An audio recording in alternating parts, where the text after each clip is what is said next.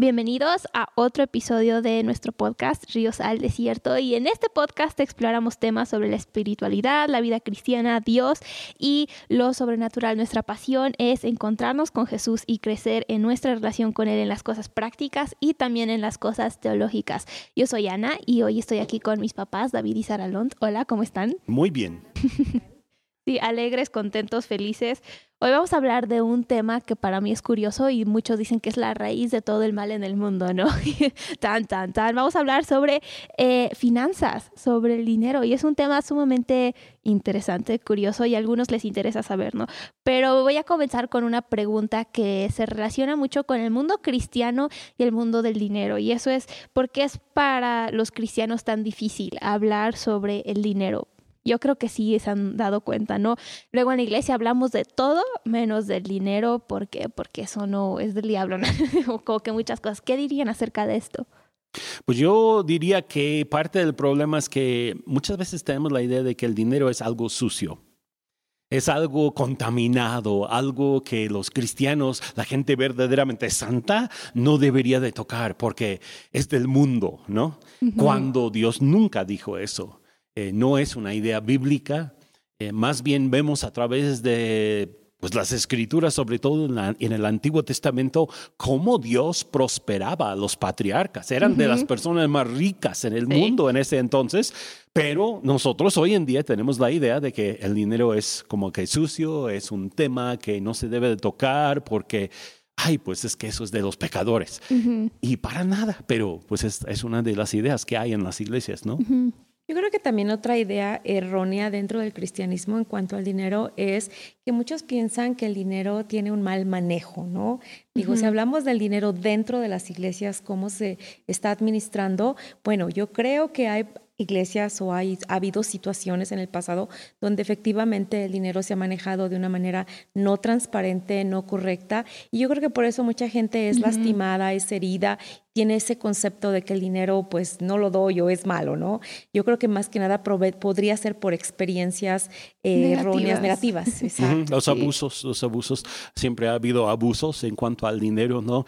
Este, abusos de personas que reciben el dinero y lo malgastan o lo gastan para usos personales cuando era para el bien de una congregación, cuestiones así. Sí, o, o, de repente alguien dice, a ver, iglesia, vamos a levantar dinero para este propósito.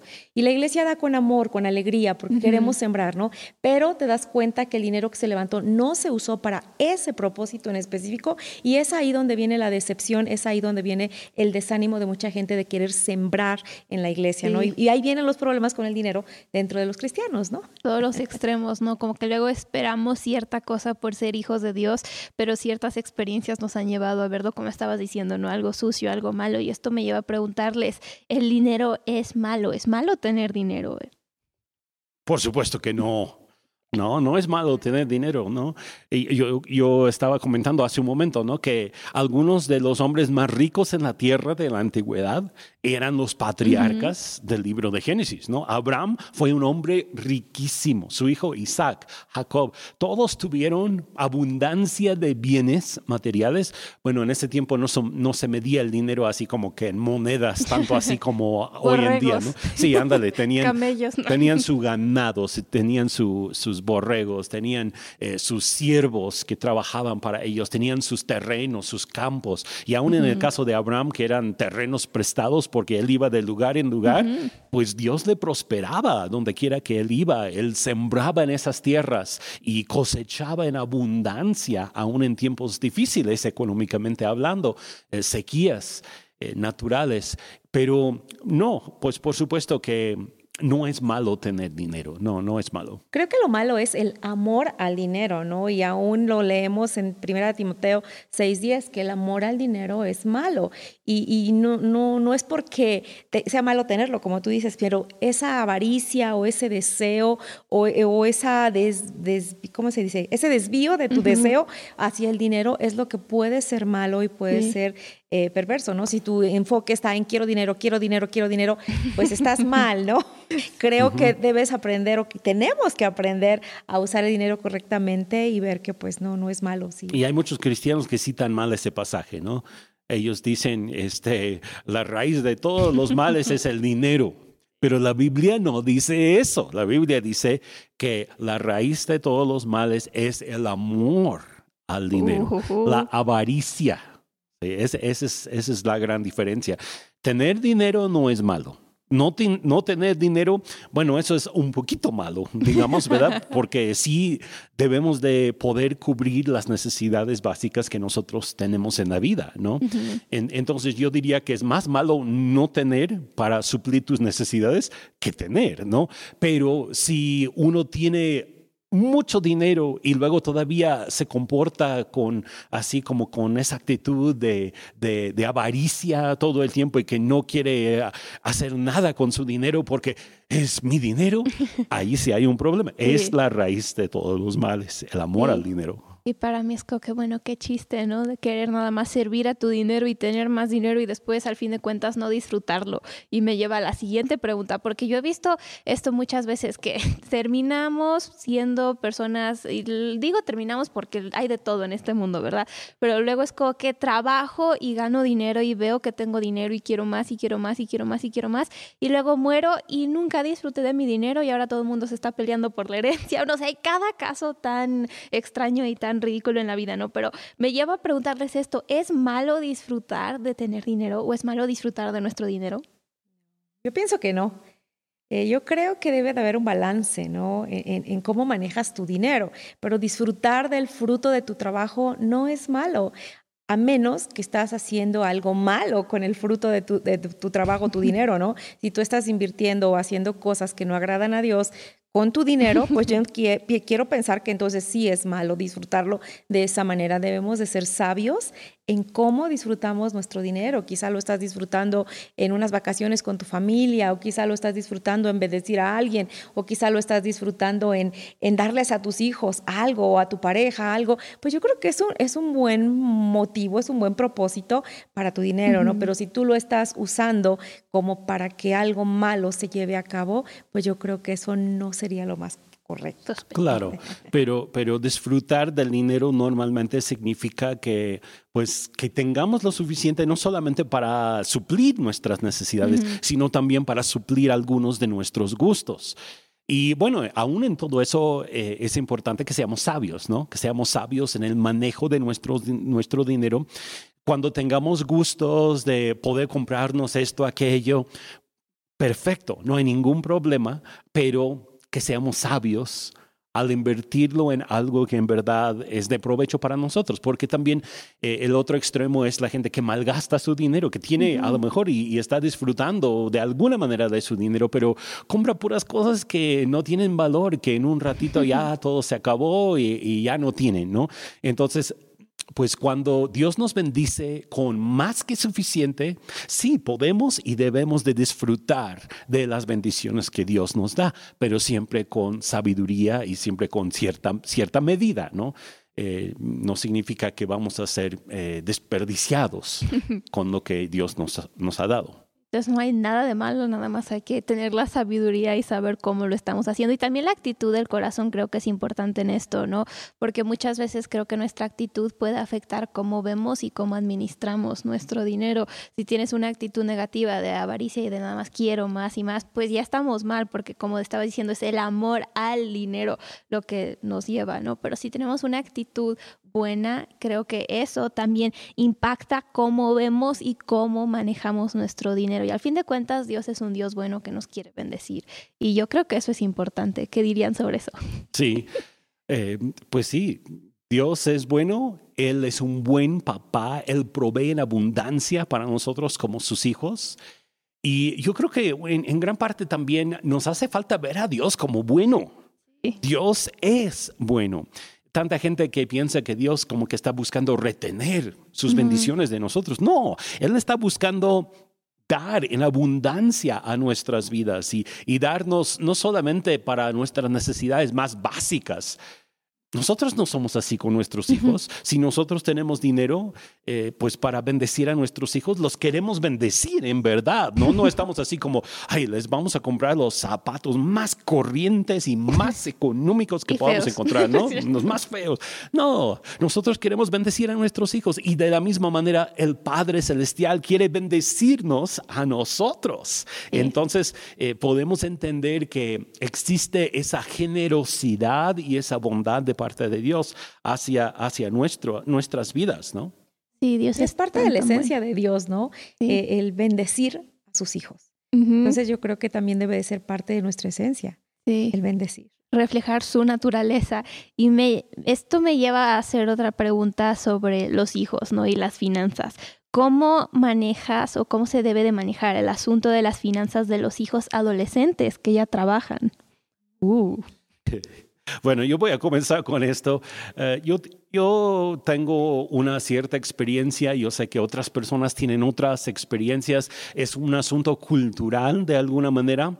Eh, porque en diferentes culturas hay diferentes expectativas y en diferentes familias hay diferentes expectativas de cuáles son las responsabilidades de los hijos adolescentes que ya están trabajando. Ahora, lo clásico eh, aquí en México por lo menos, es que cuando los hijos empiezan a trabajar, los papás eh, de alguna manera toman el dinero de los hijos o piden un porcentaje, no sé, la mitad o una cierta cantidad, ¿no? Y dicen, ahora esto es para el gasto de la casa, porque tú aquí vives también y tú gastas el gas y porque tú aquí comes también y, este, y, y pues yo tengo que dar todo, no, ahora tú ya estás grande, ya puedes tú participar en, en el gasto de la casa, ¿no? Ahora, ¿es conveniente eso? Hmm, bueno, yo veo dos lados al asunto aquí. Por un lado, sí es cierto, ¿no? Que si están pues también en la edad ya de contribuir y todo, no es malo que ayuden en la casa. Pero por el otro lado, ¿qué les estamos enseñando a nuestros hijos? ¿Les estamos enseñando a valorar el dinero que ellos están ganando o estamos quitándoles lo que ellos trabajaron? Y ellos están como que con la actitud de, pues yo trabajé tanto y ahora ya ni tengo nada. Me lo quitaron todo, pues ya qué caso tiene, eh, ya para qué voy a trabajar, ¿verdad? Si yo estaba mejor antes, no trabajaba tan duro y, y, pues me daban todo y, y, ahora que ya estoy trabajando, yo no tengo ni para comprarme nada porque mi familia, mi mamá, mi papá me está quitando lo que yo, según estoy trabajando y recibiendo. Entonces yo diría ahí mi sugerencia, ¿ok? Esto es algo muy propio mío. Eh, también yo pienso que es bíblico porque hay citas bíblicas para apoyar este punto de vista. Eh, es que cuando nuestros hijos adolescentes ya están trabajando, en vez de quitarles su dinero, la sugerencia sería hacerles responsables por algunas de las cosas que ellos mismos ocupan. Por ejemplo, ¿no? Eh, pues si el hijo adolescente ya está trabajando, está en la edad de la, universidad, pues que él ocupe una parte de lo que está ganando para pagar sus colegiaturas, ¿no? O eh, en dado caso, que la hija ocupe lo que está ganando para comprarse sus propios zapatos o su propia ropa, ¿no? En vez de decir, ahora esto es para el gas y esto es para que paguemos eh, la renta o se me explico? Como hacer a los hijos adolescentes un poquito más responsables, pero por su propia persona, por su propia vida, para que aprendan a manejar las finanzas para, eh, bueno, que sepan cómo cuidarse a sí mismos, ¿no? Cómo van a proveer para sí mismos más adelante en la vida, en vez de tener la actitud de, ah, esto ya es de tu papá porque tú trabajaste y tú vives aquí. ¿Tú qué dirías? pues de mi lado yo vivía ambas cosas en mi casa. De niña me acuerdo que mis hermanos entraron a trabajar y mi mamá tomaba su salario de ambos y ella lo administraba. Ahora de edad adulta he escuchado comentarios de alguno de ellos que dice, es que a mí eso no me gustaba. Entonces me pues, tocó... ¿a quién le va a gustar eso? Me, tocó como que vivir ambos, porque después yo me acuerdo que trabajé y mi primer salario lo utilicé para comprarme unas botas, mujer, zapatos. Entonces fue otra etapa quizá de mis padres, igual donde pues ya no me pidieron el dinero a mí, ¿verdad? Pero a mis hermanos sí. Entonces como que yo he vivido ambos, ambos este, lados de la moneda en este sentido, pero creo creo que lo más importante es que como jóvenes o como padres enseñemos a nuestros jóvenes, a nuestros hijos a ser responsables. Creo que es bueno que contribuyan a los, a los gastos de la casa. Este, si digo ya, si es un niño de 40 años y sigue viviendo ahí y no está dando dinero, bueno, es otra esa cosa, es ¿no? otra Ya es otra historia. cosa. Entonces creo que depende el caso, depende la situación, pues siempre debemos de buscar el consejo bíblico.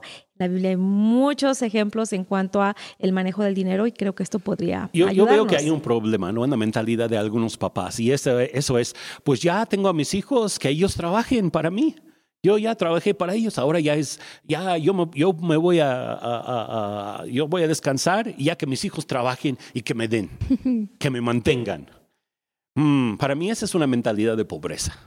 Es una mentalidad de pobreza. Ahora, bueno, si los papás realmente están en una condición en que no pueden trabajar, bueno, ya es otra cosa, ¿no? Pero cuando es nada más la actitud de, bueno, yo voy a tener, eh, tengo ya mis seis hijos, ¿verdad? Y que cada uno me dé, y así ya no tengo que trabajar yo. Eso es egoísmo.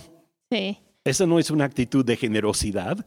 Y la Biblia dice, ahora sí, voy a sacar mis, mis citas bíblicas, segunda de Corintios 12, versículo 14, pues no deben atesorar los hijos para los padres, sino los padres para los hijos. Esa es la dirección en que debe de fluir la bendición. Los padres hacia los hijos. Ahora, también los hijos pueden bendecir a sus papás, pero no es tanto la obligación de los hijos estar manteniendo a los papás, es más bien la obligación de los papás proveer para sus hijos. Hasta, hasta cierto punto, ¿verdad? Ya, sí, sí, como tú estabas diciendo, ¿verdad? Ya tiene sus 40 años y que no hace nada y, y no trabaja ni estudia, ¿verdad? Un niño, pues entonces ya es otra cosa. Pero, pero en cuanto a la actitud general, yo siento que viene de una, pues sí, un espíritu de pobreza, una mentalidad de totalmente equivocada en cuanto a lo que es bendición, lo que es bendecir y ser bendecidos. Sí, y dentro de la Biblia tenemos el concepto de que lo que sembramos es lo que cosechamos.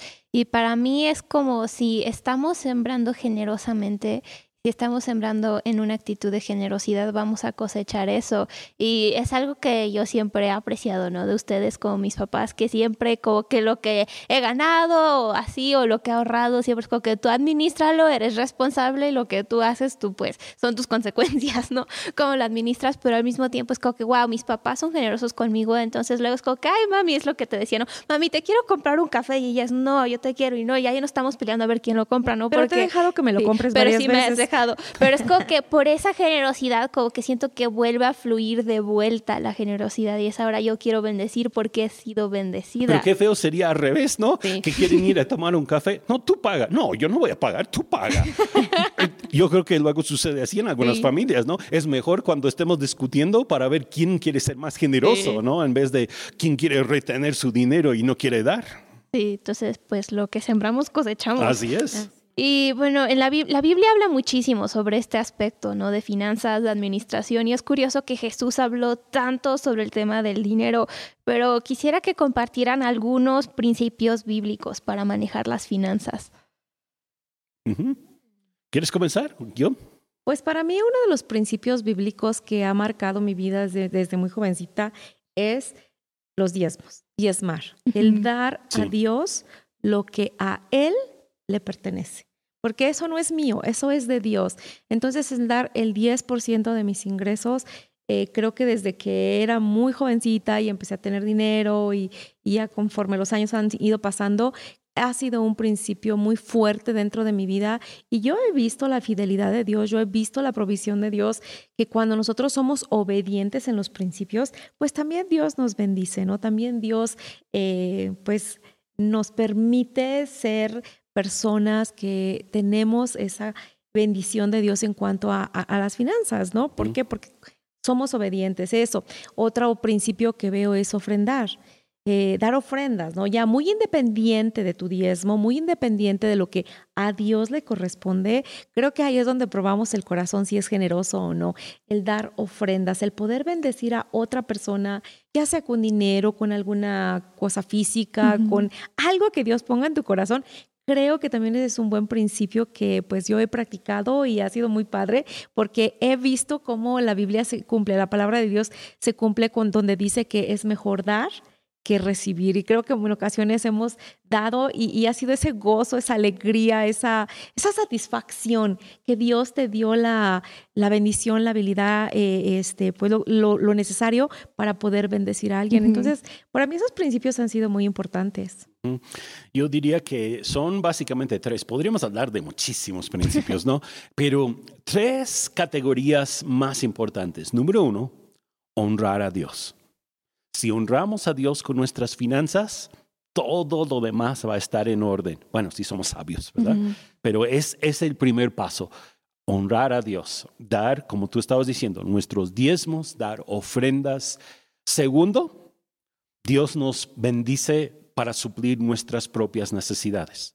No, no, debemos de olvidarnos de eso. A veces como que tenemos una idea tan espiritual, según, tan espiritual que no pensamos en que Dios nos bendice para que nosotros podamos suplir nuestros gastos. Pero esa es la realidad. Sí, Dios no quiere que sus hijos anden mendigando a ver de dónde voy a sacar para esto o aquello. No, Dios nos da para que nosotros podamos suplir las necesidades que tengamos para nosotros mismos, nuestras propias necesidades, pero también nuestra familia. Entonces, otra vez voy a lo mismo de lo que comenté sobre los hijos adolescentes. Eh, los papás que realmente están honrando a Dios, siendo bendecidos por Dios y bendiciendo a Dios, van a tener para primer lugar, en primer lugar eh, honrarle a Él y en segundo lugar para suplir para su familia inmediata, ¿no? Su, su núcleo familiar. Estoy hablando de papá, mamá, hijos. No estoy diciendo que hay que eh, proveer para el suegro y la suegra y para los tíos y los primos y los sobrinos. Sí les podemos bendecir a ellos también en dado momento, pero no es nuestra responsabilidad principal. Nuestra responsabilidad principal es nuestro núcleo familiar, suplir esas necesidades. Entonces, ahí voy con dos. Y número tres, para ser de bendición para otros. Esa es la tercera razón o el tercer principio que debemos de ocupar en cuanto a nuestras finanzas. Buscar la manera de bendecir a otros, ser generosos con personas fuera de nuestra propia familia. Y eso eh, pues puede tener que ver con dinero directamente o también con bendiciones que no son precisamente el dinero. ¿no? Podemos bendecir a otros con invitarles a comer. Podemos bendecir a otros a través de llevarles en nuestro coche si necesitan llegar a algún lugar, porque Dios nos ha bendecido con un coche. O podemos bendecirles con abrir nuestra casa para que puedan estar con nosotros o, se pueda llevar a cabo alguna actividad, alguna reunión o algo por el, estilo, ¿no? Entonces, bendecir a otros, honrar a Dios. Segundo, suplir nuestras necesidades. Tercero, eh, bendecir a otros. A mí me, no sé, me, encanta pensar el hecho de que Dios nos bendice para que podamos bendecir a otros. Y eso es increíble, no es como que un Dios, a, te doy lo suficiente y a ver cómo lo haces, no es un Dios tan extravagante y tan generoso que dice, te voy a bendecir para que tú puedas mostrar mi bondad a todos los que te rodean. Y eso es quien nuestro Dios es y es impresionante. Y bueno, quiero preguntarles ahora como que otro aspecto de todo esto de las finanzas y eso es cómo podemos evitar endeudarnos, porque hay muchas personas que este, luego luchan con esto, luego luchan con el hecho de que, ah, ¿cómo puedo vivir dentro de lo que tengo, etcétera, etcétera? Entonces, ¿qué dirían a esto? Si no lo tienes, no lo compres. sí, definitivamente, si no tienes el dinero para algo, no lo adquieras busca la manera primero de trabajar, ahorrar, hacer un presupuesto, un plan y entonces adquiere lo que necesites. Yo entiendo que hay deudas que, bueno, son inevitables, ¿no? A lo mejor estás pagando este, tu casa, tuviste que comprar una casa o a lo mejor tuviste que comprar un carro, como que ese tipo de, adquisiciones podrían eh, probablemente ser como decir, bueno, me endeudé con esto, pero es una necesidad, es una prioridad, pero también debes de tener en, ser consciente de que ya hay un plan, cómo lo vas a pagar, cómo vas a salir de eso, o sea, que no estés toda tu vida ahí porque si no vas a ser esclavo de las deudas para siempre. Y también cuando te vas a endeudar por alguna razón, una, una buena forma de medirle si le debes de hacer o no Bueno, son varias cosas, pero una, la cosa que vas a adquirir va a retener su valor durante mucho tiempo. Por decir, si dentro de un año ya no pudieras hacer los pagos, ¿sería posible vender lo que adquiriste para poder pagar la deuda que tienes? Y si no es el caso, hay un problema, ¿no? Por ejemplo, los que luego sacan un préstamo para hacer los 15 años de la hija, ¿no? sí sucede y sucede con frecuencia. Cuando termina la fiesta, ¿qué hay? Un cochinero y una gran deuda, a lo mejor en algunos casos, ¿no? A veces. ¿Qué vas a vender para poder pagar esa deuda si es que perdieras tu trabajo? ¿Sí? Ahora, si es una casa, eso retiene su valor, no hay tanto problema. Un coche, eh, ahí es más o menos, porque igual los coches pierden su valor muy rápidamente, dependiendo de la época y muchas cosas, ¿no? Pero, eh, bueno, otra cosa que yo diría, si estás pensando adquirir una deuda, ¿eres capaz de pagar esa deuda? Eh, ¿Eres capaz de pagar las mensualidades que vas a tener que pagar? ¿Ok? ¿Estarías capaz de pagar esas mensualidades aunque perdieras tu trabajo actual? Una pregunta. Hay que, hay que, medirle, hay que medirle. Otra cosa que debemos de preguntarnos antes de comenzar con una deuda. Este, ¿Realmente necesito esto? ¿Los beneficios son mayores que el riesgo que estoy tomando al adquirir esta deuda? ¿Sí? Porque bueno, yo sé que hay muchas personas que se emocionan de momento, ay, es que está bien barato. Y además, es el buen fin. en pagos chiquititos, como luego dicen en ciertas tiendas, ¿no? Sí. Y terminamos pagando varias veces lo que vale el artículo porque estamos dando los pagos chiquitos con grandes intereses o suben el, eh, el precio real del producto que estamos comprando porque estamos pagando a crédito. Entonces, conviene muchísimo más, en primer lugar, vivir dentro de tus medios. ¿Qué significa eso? Lo que tú tengas, eso es lo que tienes para gastar. No tienes más de lo que tú estás percibiendo, tú estás recibiendo. Y en segundo lugar, si necesitas algo o quieres algo, lo mejor, lo más recomendable es trabajar, ahorrar y después, cuando ya tengas el dinero para comprarlo, hacer la compra. Puedes hacer un presupuesto, ¿no? De tus entradas y hacia dónde va. Y ahí esto me hace pensar luego, bueno, para nosotros los que somos más jóvenes, ¿no? Que siempre es como que algo siempre está de moda o vestirte de cierta forma o tener ciertas cosas. Es como que toda una lucha, yo creo, para los jóvenes saber cómo administrar su dinero. ¿Qué dirían? ¿Qué nos dirían a nosotros? Mm. Uh. Pues yo creo que para poder administrar tu dinero primero tienes que tenerlo, ¿no? Hay que empezar por ahí. Hay que empezar por ahí, tener, algo. Sí, no, tiene que ser mucho, pero algo. Y ya de acuerdo a lo que tú tengas, pues tienes que, que aprender a distribuir ese dinero sabiamente, ¿no? Como decía yo hace un momento, haz un presupuesto. O sea, ¿cuánto puedo usar para esto, para esto, para esto? ¿Que te gusta cierta marca de tenis? Claro que te la puedes comprar. Simplemente sé sabio en ahorrar el dinero específicamente para eso y cómpratelo, ¿no? Dentro de tus posibilidades. Es lo que yo podría decir. No sé tú. Pues así es, ¿no? Realmente tenemos que planear nuestros gastos, ¿no? Y el mejor momento para aprender eso es cuando uno es joven. Y ya que tengas familia y todo lo demás, ya has establecido patrones de cómo vives, de cómo gastas, de cómo eh, adquieres las cosas. Cuando uno es joven, cuando apenas está comenzando su vida económica, porque bueno, tiene un inicio, ¿no?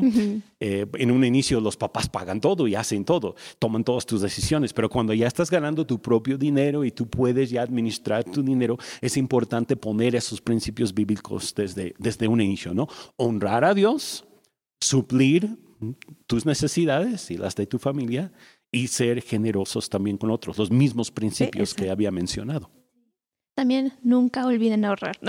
No, ahorrar es muy importante. Nunca olviden ahorrar, porque creo que eso también de siempre es bueno, como dicen, tener el guardadito por cualquier cosa. Sí, no, y, ese es un punto importante, y qué bueno que lo mencionas, ¿no? Mm, eh, no lo mencioné porque yo quería dejar todo muy sencillo, ¿no? De esos tres puntos, pero el ahorro es clave para el éxito financiero. La mayoría de las personas que llegan a, a tener grandes sumas de dinero riquezas naturales lo logran a través de un programa de ahorro muy disciplinado. Eh, es, es la clave para, incluso para tener cosas como tu propia casa, tu propio coche. Todo eso proviene o debería de prove- provenir desde el ahorro y el hábito de fomentar es, más bien el, el hábito de el fomento, más bien del hábito del ahorro, vamos a decirlo de esa manera, ¿no? Ser disciplinados en siempre ahorrar. De hecho, los expertos recomiendan un mínimo de- de- del 10% de ahorro de cada vez que tú recibes dinero. Un mínimo. Puedes ahorrar un 10, un 20, un 30% de lo que tú recibes. Uh, bueno, ahora vamos a otra cosa y creo que esto es la pobreza. Uh, porque la pobreza también es una mentalidad, no es nada más un- una situación pues, física que se vive, aunque eso sí es cierto, pero puede llegar a ser una mentalidad. Entonces, ¿qué es eso de la mentalidad de pobreza y cómo podemos solucionar el problema? La mentalidad de pobreza tiene que ver con eh, pues un- un- un- una fortaleza en la mente donde pensamos como que pensamos constantemente que no tenemos lo suficiente o no vamos a tener lo suficiente.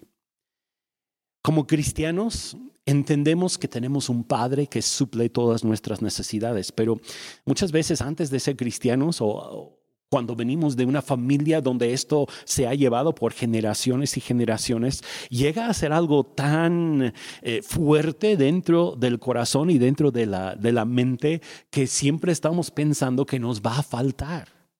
Cuando Dios dice lo opuesto, ¿verdad? Pero nosotros, por, por nuestra naturaleza pecaminosa, la herencia que recibimos de nuestros padres puede llegar a ser como que una gran fortaleza.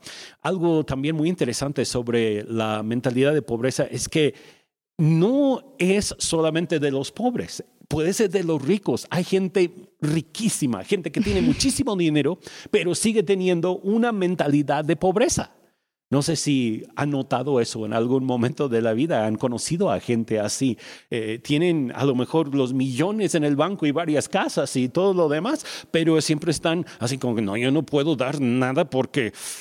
Y tienen un, una- un espíritu de avaricia terrible. Años, ¿no? sí. Sí, sí. ¿Cómo, ¿Cómo se ve esto de manera práctica? Porque, no sé, me gustaría que pudiéramos comprender más esto de cómo se ve en la vida diaria, porque a lo mejor decimos, ah, mentalidad de pobreza, que siempre eres tacaño, pero se manifiesta de muchas maneras distintas. Entonces, ¿cómo se ve eso? Eh, una, una manera en que se nota es que eh, en, en- en las palabras sale, ¿no? Una persona dice, no, pues es que ni modo, nosotros los pobres. A ver, tú tienes hasta tu propia casa o estás pagando tu propia casa y todavía dices, nosotros los pobres. No, gracias a Dios tienes lo que tú necesitas, ¿no? Tienes ropa, tienes a lo mejor hasta coche o tienes para pagar la colectiva, pero sigues con esa, esa idea de que no, pues es que nosotros, pobrecitos, ya ni modo, pues así fue mi papá, así soy yo, y pues es, es que pues no somos gente de dinero. Gracias a Dios que tienes lo que tienes, ¿no? En vez de estar pensando, ah, pues tengo lo suficiente para vivir hoy y Dios va a suplir mis necesidades. La mentalidad de pobreza dice, ay, pues pobre de mí, pues ya ni modo, es la suerte que me tocó. También es como conformismo, ¿no? Sí, Te, te conformas con tu estilo de vida, te conformas con lo que tienes y tienes esa mentalidad de pensar, está bien, así estoy viviendo, está bien, no puedo aspirar a más, no puedo ir a más porque pues así estoy, ¿no? Este, no tengo la capacidad, no tengo la habilidad. Y esa es una gran mentira y es ser conformista, porque Dios nos da la capacidad, nos da la habilidad, nos bendice, nos da las estrategias, nos da todo lo que nosotros necesitamos para poder salir de esa mentalidad de pobreza. Yo he conocido a mucha gente con ese tipo de mentalidad o que simplemente están esperando que alguien les dé algo para que ellos puedan suplir su necesidad, ¿no? O peor aún, se dedican a pedir prestado. Oye, préstame, préstame para las tortillas, ¿no? Presta- Ajá, eso. Entonces yo creo que Dios quiere traer libertad en esta área de nuestras vidas y Él quiere bendecirnos como sus hijos, pero también nosotros tenemos que renovar nuestra mente, renovar nuestros pensamientos. Nuestra mentalidad debe de cambiar y debemos de creer que Dios quiere bendecirnos, pero también nosotros tenemos una parte muy importante. El Evangelio en sí trae bendición y prosperidad a la sociedad. Esa es una, una realidad. eh, la, la, la, mentalidad de pobreza ha mantenido siempre a las naciones, a las sociedades, ciertos grupos de personas como que en un nivel muy, muy limitado en cuanto a sus finanzas. Eh, yo entiendo que hay muchas personas que viven esta realidad, ¿ok? Entonces no es de menospreciar de ninguna manera, pero a lo que puedo, a lo que quiero llegar es que en Dios es posible salir de esas circunstancias. Uh -huh. Y la mentalidad de pobreza dice, no, soy esclavo a esto, así nací, nací en estas condiciones y no hay manera de salir adelante. Cuando el Evangelio viene con buenas nuevas, ¿sí? Y esas buenas nuevas te arman con el valor para decir, yo no tengo que seguir bajo esta mentalidad ni bajo esta esclavitud, porque yo tengo a un Padre que suple todas mis necesidades. Entonces Dios nos quiere hacer libres incluso en el área de las finanzas y él, su voluntad es que seamos personas prósperas. A lo mejor no todos vamos a ser millonarios, no, pero no todos ser... íbamos a ser prósperos. Sí, y, y, hay que entender eso también, que Dios jamás prometió que todos vamos a ser ricos, de ninguna manera. No. No. No, no, no, no somos ricos, ¿verdad? Pero tenemos lo suficiente y tenemos un corazón contento y la actitud de ser generosos, bondadosos hacia otros y ocupar lo que Dios nos da para la bendición de otros. Sí, y eso nos lleva a la generosidad. Me encanta la generosidad porque cuando eres generoso, creo que tú terminas siendo más bendecido que la persona a la que le das algo, ¿no? Pero, ¿qué significa ser una persona generosa? Para mí una persona generosa es aquella que da más allá de su propia capacidad. O sea, das más allá de lo que tienes, más allá de lo que puedes. Es, eso para mí es ser generoso, ¿no? El, el no retener, el no, este, pues ser como indiferente a alguna necesidad que estás viendo o algo donde tú puedes bendecir, dar, eh, suplir de alguna manera. Entonces, pues para mí eso es ser generoso. Uh -huh. Y la generosidad no es algo que se forza. Creo que también hay que entender eso. Eh, porque también existe esa mentalidad de ciertas personas que dicen, no, pues tú, que según eres muy generoso, a ver, ¿por qué no estás dando a esto o a aquello? ¿Sabes qué? Tenemos que ser generosos, pero conforme a lo que Dios pone en nuestros corazones, no porque alguien más nos quiera manipular para dar algo que no sentimos dar. Y tampoco tienes que estar así como, ay, mírenme qué generoso, ¿no? Aún la Biblia no. dice ah, no. que Eso lo que ya da no es tu derecha no lo sepa tu izquierda. Es algo entre Dios y tú, es algo que tú lo estás haciendo para Dios. Sí, no lo tienes que poner en tu Instagram, ¿verdad? No. Aquí estoy yo siendo generoso. No, no, no. Miren cuánto. Ay, me da risa eso. Y creo que también es importante saber que para ser generosos no tenemos que tener mucho. No. Y a mí es algo que me impresiona de tantas personas. Puede que estén pasando por una situación difícil y no tienen nada, pero los vas a ver y quién sabe de dónde te sacaron las galletitas, el cafecito y no sé qué tanto, porque está esa actitud de generosidad, de dar, de a lo mejor no tengo mucho, pero lo que tengo Te doy. doy. Y cuando nosotros somos generosos, creo que es importante entender que pues no tengo que ser millonario para hacerlo, o no tengo que ser Mr. Beast para hacerlo, ¿no? Yo creo que todos conocen ese youtuber. Eh, De hecho, si miramos en las escrituras, los filipenses estaban pasando por gran necesidad y sin Sí. embargo dieron tanto para el ministerio De del Pablo. apóstol Pablo, fueron tan generosos con él Sí. que hasta Pablo se quedó así de sorprendidísimo Por de lo, que, de lo que ellos estaban dando, de su gran pobreza. Entonces, definitivamente, no requiere de grandes cantidades de dinero, sino de una Ujú. Actitud del corazón. Y creo que gran parte de las finanzas es la postura del corazón. Así es. Y quiero terminar con esta pregunta. ¿Cómo podemos saber o si estamos poniendo demasiado énfasis en las finanzas o en el dinero? ¿Cómo sabemos si eso está tomando mayor lugar en nuestras vidas que Dios o nuestras relaciones, etcétera? Bueno, empiezo yo, ¿sí? Ok. Cuando nosotros estamos equilibrados en cuanto al énfasis en el dinero, no es algo que está consumiendo nuestra atención, no es algo que eh, por lo cual estamos perdiendo el sueño en medio de la noche pensando eh, en nuestro dinero, ¿verdad? No, es algo que fluye naturalmente a nuestras vidas, a través de nuestras vidas y es de bendición. Cuando hemos puesto demasiado énfasis en nuestro dinero, es cuando estamos siempre preocupados por cómo vamos a hacer esto, cómo vamos a hacer lo otro, o estamos pensando, ay no, es que tengo esto y aquello, y, y si me roban, ¿verdad? Eh, es que existen los, los dos extremos en Sí. cuanto a esto. Cuando amamos al dinero, entonces hemos puesto demasiado énfasis en el dinero.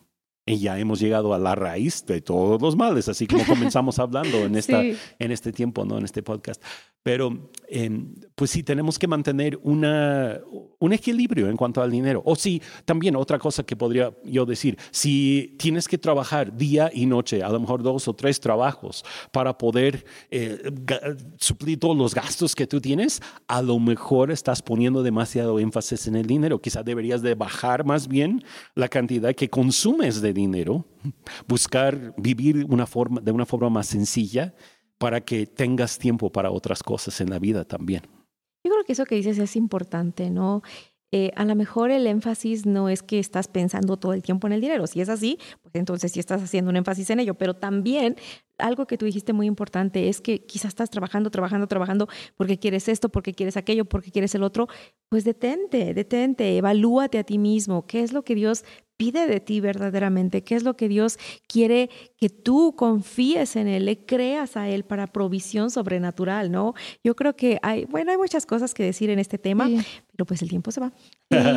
Lo que yo diría es que hay que disfrutar de la vida que Dios nos ha dado. Y si no estás disfrutando, ¿para qué?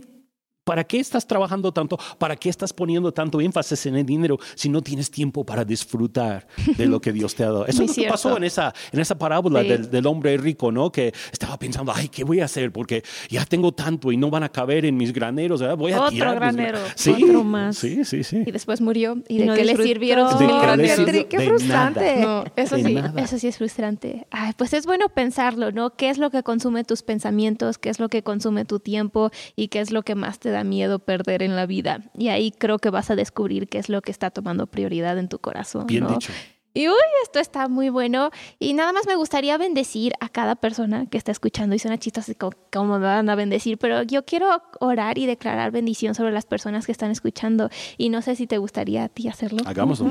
Sí, claro. Dios, en el nombre de Jesús, tu Hijo, yo hoy quiero bendecir a cada persona que está escuchando este podcast, que tú traigas revelación en sus corazones, en su mente, que tu Espíritu Santo venga y traiga convicción en sus vidas si hay algo que no están haciendo correctamente dentro de sus finanzas o dentro del manejo de su economía. Dios, yo te pido que en este momento haya una impartición en sus vidas de tus dones de sabiduría, de poder administrar sabiamente su dinero, que aún los motivos de sus corazones sean correctos delante de ti. Dios, yo bendigo hoy a cada persona. Yo declaro que tú traes vida, que tú traes prosperidad y que hoy, Señor, aún tú despiertas corazones en el área de generosidad. Quizá ha habido corazones que han estado cerrados por alguna decepción, por alguna situación, por algo que les ha dicho no vas a dar más. Dios, en este momento todo eso queda echado fuera, quebrado, libres son de ello. Y Dios, yo te pido que tú puedas darles un nuevo corazón, un corazón que te honra, un corazón que es obediente, un corazón que siembra en la eternidad. Yo les bendigo y yo declaro, Padre, que tu bendición abunda en sus vidas en el nombre de Jesús. Y yo siento en mi corazón en este momento decir que hay alguien por ahí que necesita un trabajo y Dios está Mm. abriendo la puerta para ti aún Sí. en este, en este día. Va a abrir las puertas a un buen trabajo para bendecirte y suplir tus Mm. necesidades. Amén. Si ese eres tú, nada más digo que el Señor te bendiga, que te guarde y como dice la Biblia, que haga su rostro resplandecer sobre ti y las cosas van a ir para arriba. el reino de Dios es un reino de esperanza. Y pues gracias por estar aquí conmigo este día. Así concluimos también todos los que están escuchando. Gracias por estar aquí. Nos vemos en nuestro siguiente episodio la próxima semana. Que tengan un excelente día, tarde, semana, etcétera. Nos vemos.